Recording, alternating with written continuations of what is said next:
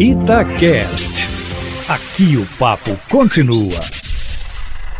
O voto ontem do ministro Gilmar Mendes no julgamento da ação referente ao Estado de São Paulo, se os templos devem ou não continuar funcionando durante a maior crise sanitária do país, com mais de 4 mil mortos por dia, foi demolidor, viu? Com largo histórico de como essas coisas funcionam no mundo e com o sarcasmo próprio do ministro ao dizer que André Mendonça, o advogado-geral da União, parece ter descido de Marte direto para a tribuna do Supremo Tribunal Federal, restando saber se a aliança dele, Gilmar, com a de Marco Aurélio será suficiente para formar a maioria necessária no pleno do STF para derrubar a decisão da semana passada do novato, na expressão de Marco Aurélio, Nunes Marques, que mandou abrir todas as igrejas do país, mesmo com o Supremo tendo decidido em dezembro que cabe aos entes federados, incluindo presidência da República, governadores e prefeitos, decidirem como agir em cada caso, determinando também o isolamento social ou até o temível lockdown, como foi o caso de Araraquara, em São Paulo,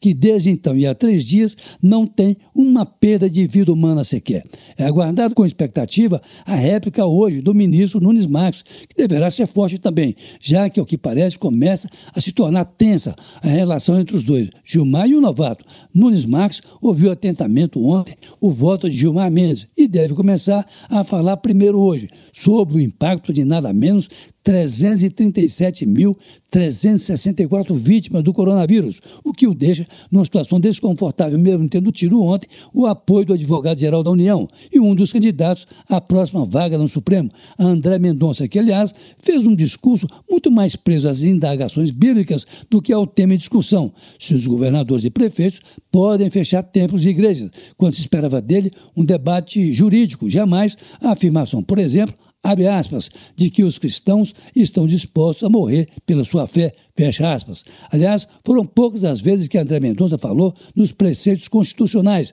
que era o tema da matéria procurador da República, Augusto Aras, sim, falou nesses preceitos para dizer que as decisões de prefeitos e governadores, em muitos casos, se assemelham a um estado de sítio, prerrogativa do presidente da República, assim mesmo ouvido o Congresso Nacional, e ferem a questão da fé religiosa contemplada na Constituição de 88. De forma linda e Eustáquio, que a retomada da discussão hoje no Supremo Tribunal Federal deve definir, finalmente, o poder de cada ente federado, consubstanciando, provavelmente, uma maioria contra o estreante Nunes Marques, nomeado recentemente pelo presidente da República para a vaga de Celso de Mello e que parece já estar se entrosando com André Mendonça e o procurador Augusto Aras, também candidato à vaga de Marco Aurélio, que se aposenta em julho, na composição de uma tríade em defesa dos princípios norteadores do presidente da República, Aline e Eustáquio. Mas não custa lembrar o ensinamento de Marco Aurélio, abre aspas, aqui em cada cabeça uma sentença,